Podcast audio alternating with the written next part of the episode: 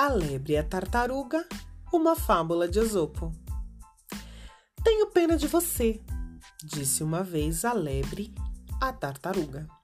Obrigada a andar com a tua casa às costas. Não podes passear, correr, brincar e livrar-te de teus inimigos.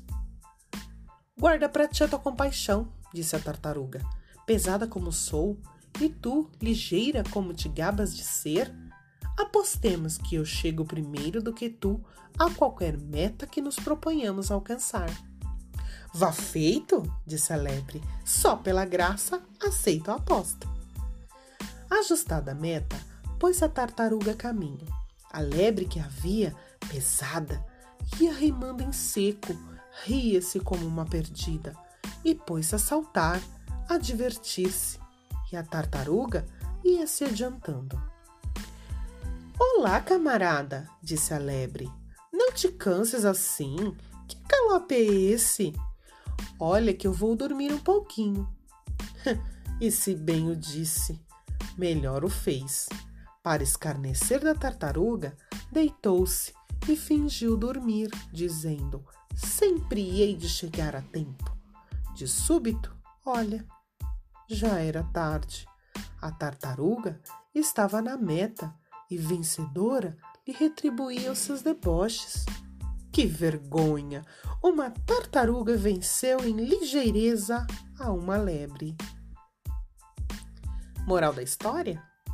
Nada vale correr, cumpre partir em tempo e não se divertir pelo caminho.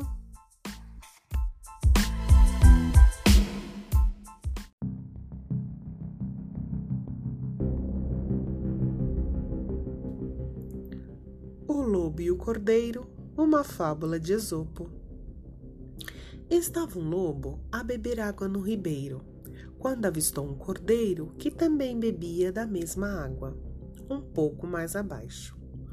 Mal viu o cordeiro, o lobo foi ter com ele de má cara, arreganhando os dentes. Como tens essa ousadia de turvar a água onde estou a beber? Respondeu o cordeiro humildemente. Eu estou a beber mais abaixo, por isso não te posso turvar a água. Ainda respondes, insolente? retorquiu o lobo, ainda mais colérico. Já seis meses o teu pai me fez o mesmo. Respondeu o cordeiro. Nesse tempo, senhor, eu ainda não era nascido, não tenho culpa. Sim, tens, replicou o lobo, que estragaste todo o pasto do meu campo.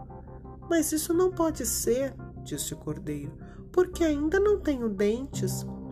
O lobo, sem mais uma palavra, saltou sobre ele e logo degolou e comeu. Moral da história: Claramente se mostra nesta fábula que nenhuma justiça nem razões valem ao inocente para o livrarem das mãos de um inimigo poderoso e desalmado. Há poucas cidades ou vilas onde não haja estes lobos, que sem causa nem razão matam o pobre e lhe chupam o sangue, apenas por ódio e má inclinação.